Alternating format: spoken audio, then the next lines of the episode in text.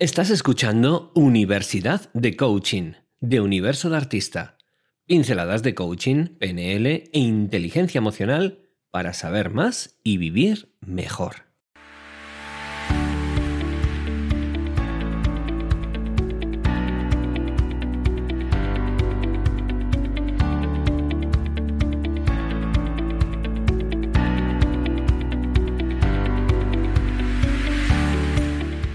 Bueno, pues empezamos la sección Hall of Fame. No, que te has saltado la sección, que íbamos con la Universidad de Coaching. Madre mía, es verdad. Pero porque, a ver, pero esto tiene su explicación porque Enrique se le ha ido la cabeza. Es, que, claro. Es que Belén es Hall of Fame también. Claro, es que hoy la clase de Universidad de Coaching viene a darla Belén Balbé que ha sido también alumna de Darte. Entonces, a ver, es que realmente podíamos mezclar hoy aquí es la que, Mira, Darte es la cuna de todos los expertos de desarrollo humano de este país.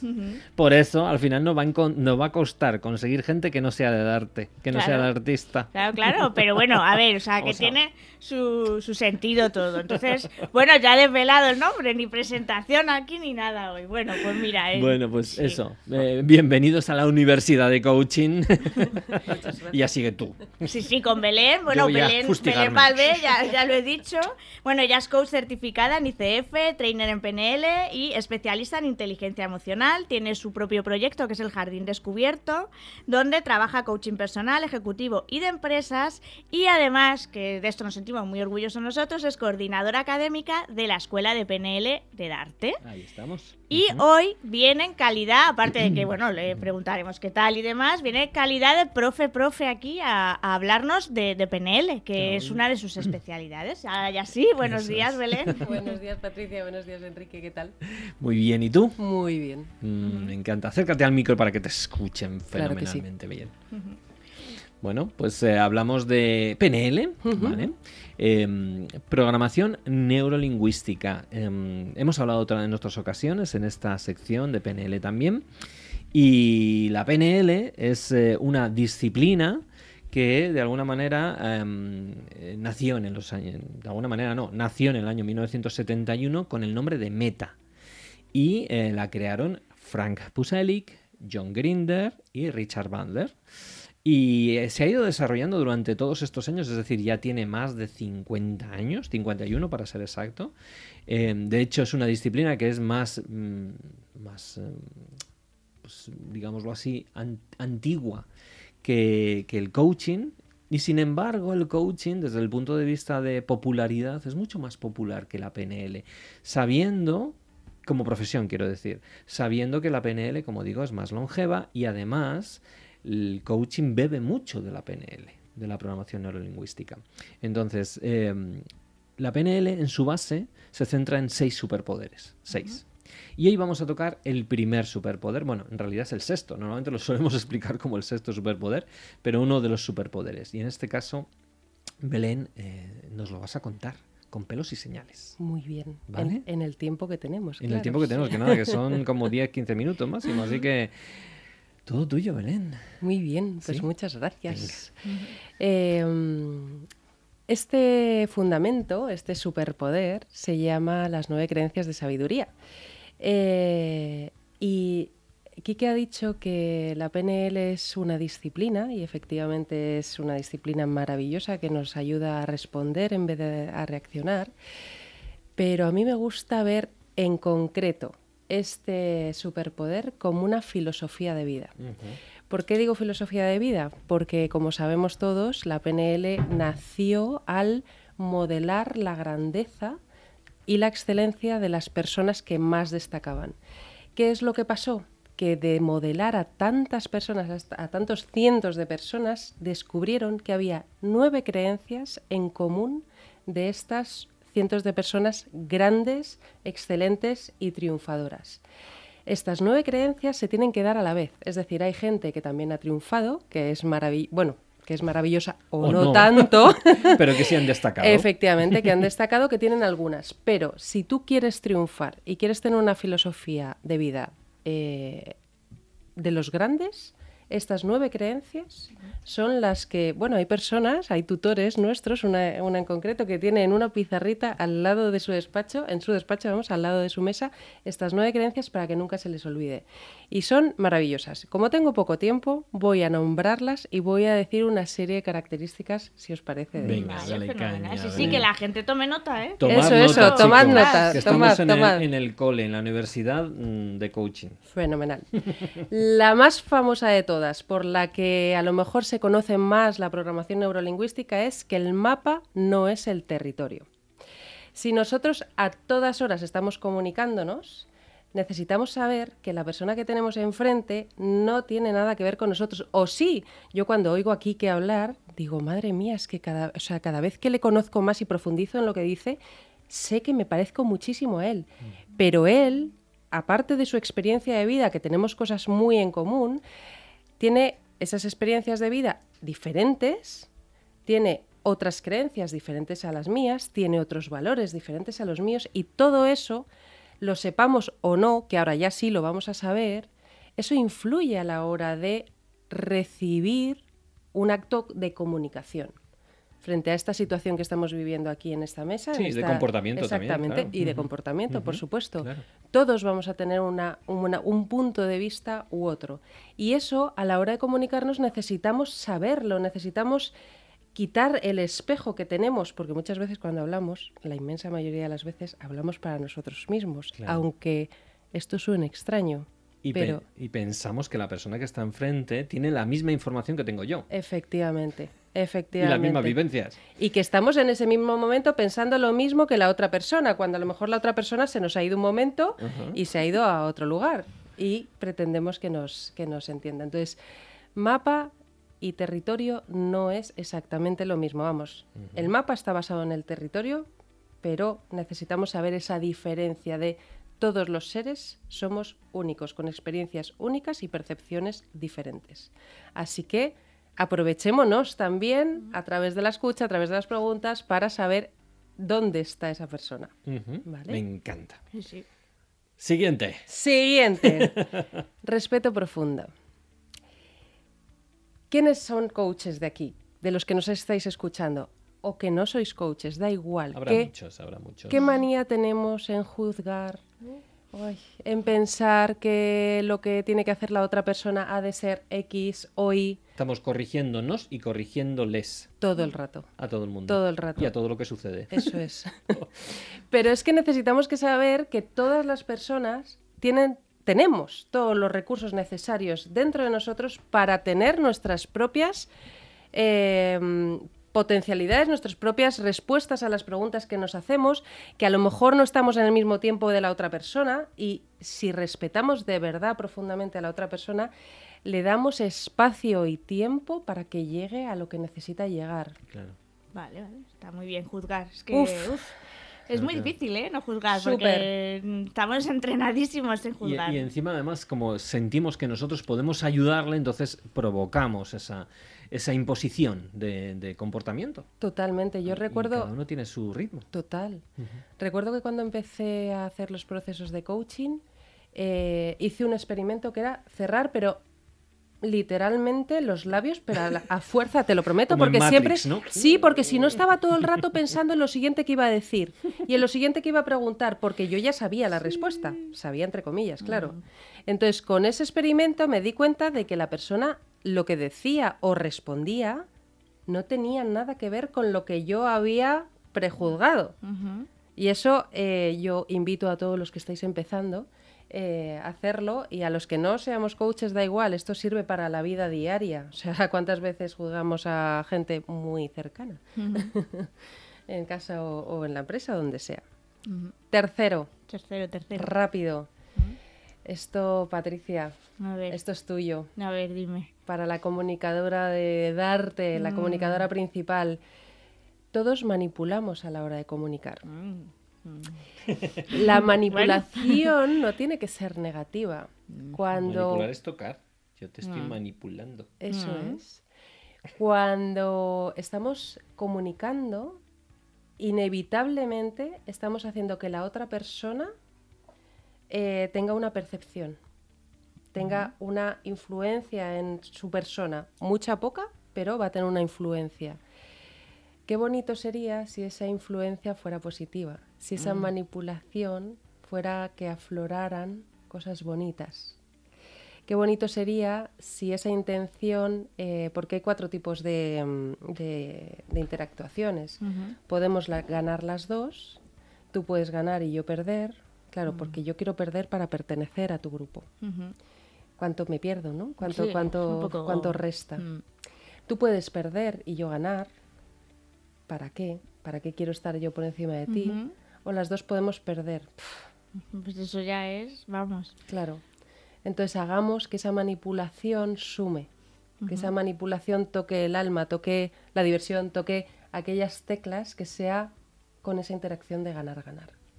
Mm, qué interesante. Es muy bonita. A mí esta me, llamó mucho la atención lo de manipular. Pero porque asociamos manipular. Estuvo una vez aquí Javier Luxor, ¿no? experto mm. mentalista, y estuvo hablándonos muy interesante sobre eh, cómo asociamos siempre la manipulación a algo negativo cuando no es verdad. Es que estamos, eh, digámoslo, o sea, aunque hablemos o cuando estemos en silencio, estamos continuamente también influenciando a los demás. La influencia es permanente, querámoslo o no. Con lo cual, ya si sabemos que es así, pues entonces vamos a hacerlo en positivo. Por lo menos lo que es mi, en este caso, mm, la ética de cada uno, ¿no? Pero buscar ese ganar-ganar por parte de todos. Eso es. Y es la única manera, tal y como están enfocadas esta creencia, esta parte de la creencia, la, la, tercera creencia de la sabiduría es para ganar, ganar. Claro, porque es que imagínate que no lo haces así, dices yo gano, el otro pierde. ¿Qué va a pasar la siguiente vez que el otro interactúe contigo cuando vea que ha perdido? Pues que no va Buscar la revancha. Claro, no, sí, también. Claro, es entonces. Con lo cual, mejor que busquemos el bienestar de todos. Total. Bienestar común. Y eso hila muy bien con la siguiente creencia de sabiduría, que es la de eh, resistencias igual a poder. Ah, claro, esto, eh, ¿cuántas veces queremos hacer entender a una persona un desacuerdo y lo hacemos desde, desde el ataque, desde la imposición, efectivamente? Si sabemos que el individuo lo que quiere es sobrevivir o adaptarse a la, sobre, a la supervivencia, pues si recibe ese ataque va, a subir una barrera y ahí no va a haber manera de entrar. Entonces, ¿qué necesitamos hacer? Rescatar uno de los fundamentos de la PNL, que es la calibración, y entonces desde ahí yo sé que si te estoy calibrando y tú estás levantando esa barrera, o freno y bajo la energía y la cambio por una más positiva, por una de ganar-ganar, o no llego a ti. Esto se ve muchísimo con los niños, cuando hacen algo en contra de lo que nosotros consideramos o en contra de un límite o una norma establecida. ¡Ah! Te pones a gritar y el niño se pone, se asusta, se hace bicho bola, como dice Quique, y no sirve de nada. Mucho mejor parar, dejar un momento y cuando el niño o, quien sea, una persona con la que quieres hablar, está de una manera mucho más receptiva, poder acceder a esa persona para que nos entienda, porque al final todo esto es para, hacernos entender. Mm. Muy, muy interesante mm. este... Sí, sí, mira, mm. yo aquí que me he traído mi cuaderno, pone aquí el nombre de mi hijo, cuando lo escuche. me encanta, me encanta. Un saludo para el pequeño. Su nombre es Oriol. Oriol, Oriol. Sí, sí, sí. Un besito para Oriol. Muchas gracias. El sábado te lo irá y lo agradecerá y te lo mandará otra vez. Me encantará. Tercer, eh, bueno, eh, quinta ya. Eh, esta es muy bonita. Y esta creo que va al pelo para, yo creo que el 98% de la población y es, confía en tu inconsciente. Sabes mucho más, mucho más de lo que crees. Lo que pasa es que esos miedos, esas creencias que nos limitan, hacen muchísima pupa. Mm. Pero cuando tú conectas contigo mismo y puedo hilarlo con la siguiente, mm. que es que tú eres el cliente más importante. Cuando tú conectas contigo mismo, cuando tú te das esos, esos espacios, tú eres tu cliente más importante, hago la, la, descripción breve es, oye, si es que si tú estás bien, el resto de la humanidad está bien. Cuídate, ten en cuenta esos espacios que necesitas para conectar contigo mismo. Si tú te permites esa conexión, pues aquí Enrique ha hablado mil veces seguro de su sistema del sanador.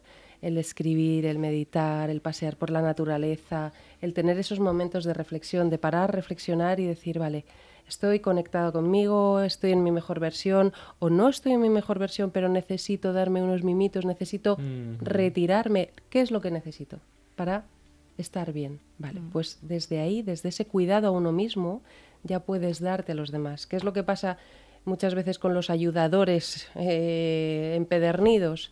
Pues que ayudan tanto, tanto, tanto que se vacían.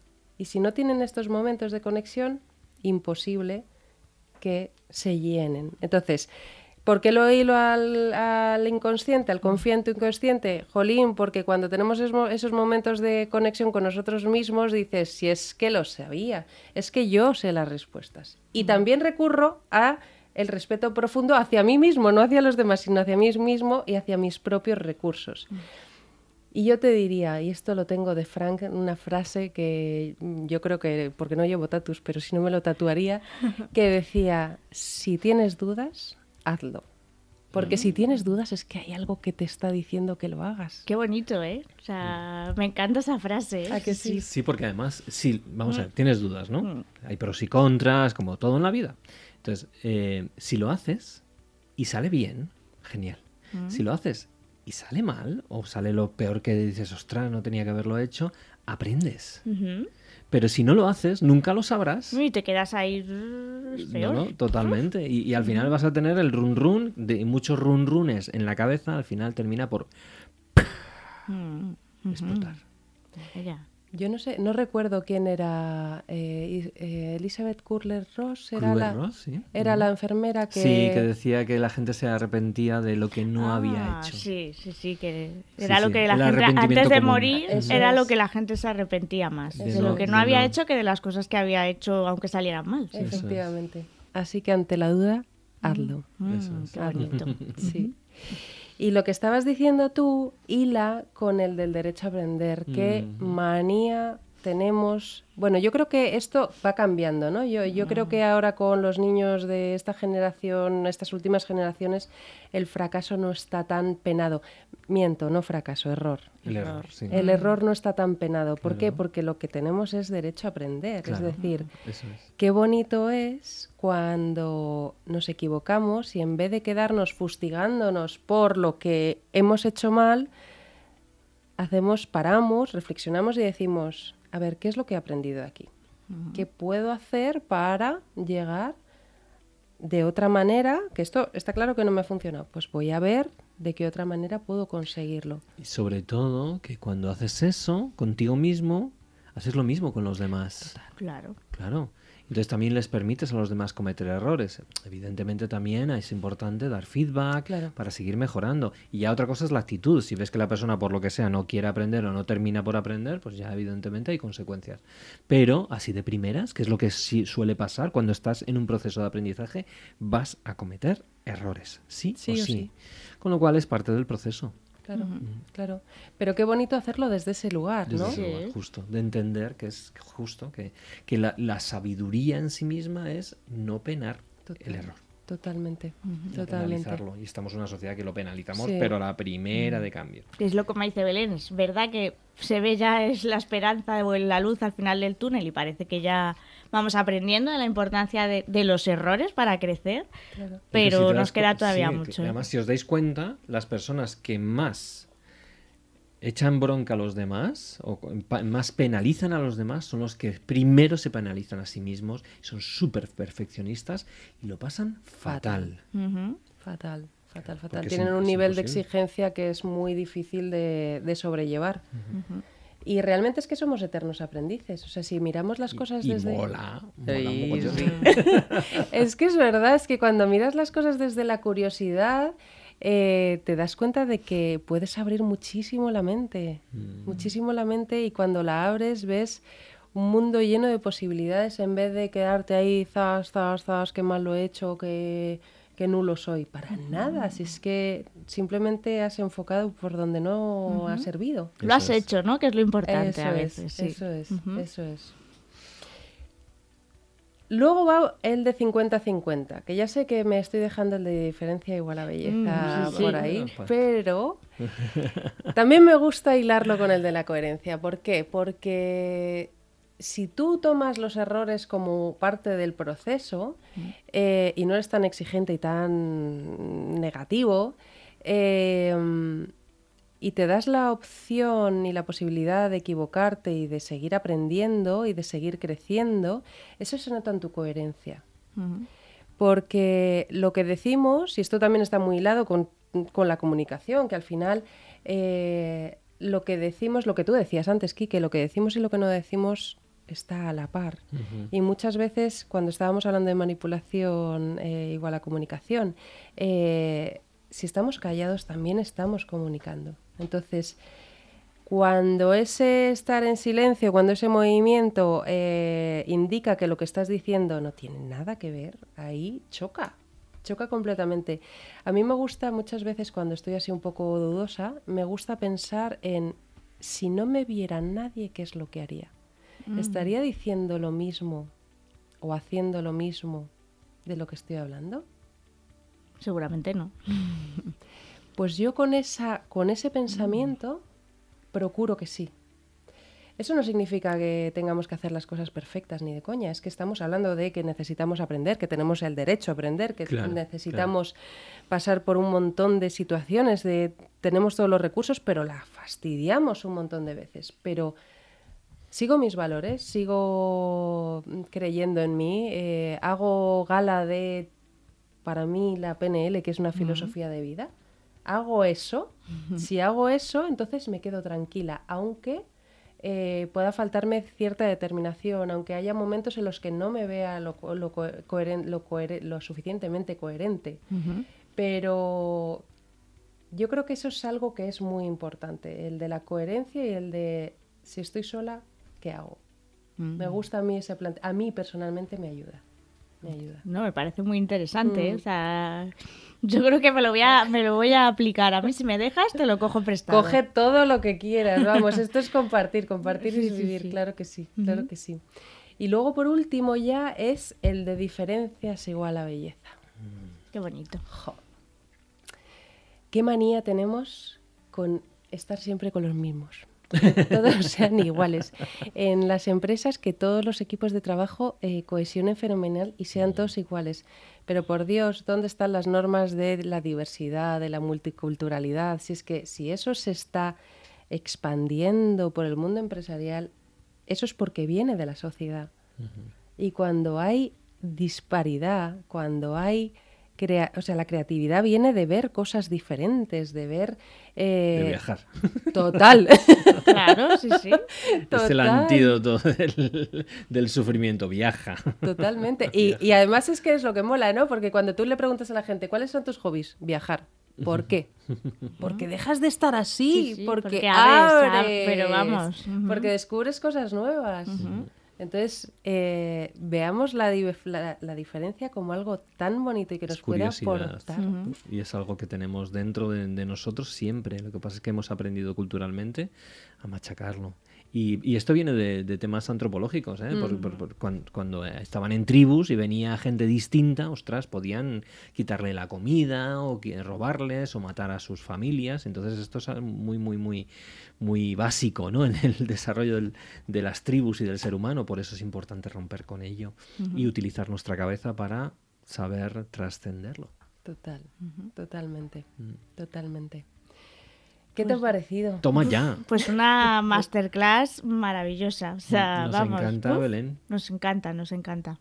Es que si pensáis en, yo qué sé, en Gandhi, en Martin Luther King o cualquier persona así que digáis, jo, la Madre Teresa, es que tienen todas estas creencias. Claro. Sí, las personas que han hecho mm, verdaderos saltos Em, de, la propia, de la propia esencia del ser humano, ¿no? Fíjate. Pues que han dado su vida, ¿no? Muchos, muchos, no todos, son todos ellos, de una forma u otra. Han dado su vida. Total. Y yo creo que al final todo, todos estos mm. principios, esto es cosa mía, esto no. Pero salen de preguntarte desde el amor, ¿qué es lo que haría? pues fijarme en lo bonito que tiene el otro, eh, pensar que me he equivocado pero que, puedo seguir aprendiendo, en esos recursos que tienen las personas, en la comunicación que sea abierta y que sea sumando. Al final yo creo que, tiene mucho que ver con eso, con, el sumar y con el amar y con el crear y con el progreso. Vamos. Oye, nos hemos quedado sí, todos estamos sí, alucinados mirando a Belén, pero, pero nada, bueno, ha sido una maravilla de clase. Muchísimas gracias, Belén. Muchas gracias, Belén. Otro día te traeremos para entrevistarte en Hall of Fame, para que ya quede claro. Y nada, encantados de, tenerte en la escuela. También, ¿qué, te crees? Hombre, pues sí. Vamos, hacemos un programa especial de Belén Balbé. Belén Balbé. ¿Te imaginas? Bueno, lo perfecto para mí. Pues nada, muchas gracias, Belén, muchísimas, por, muchísimas gracias por haber venido. Venga, seguimos con la siguiente sección.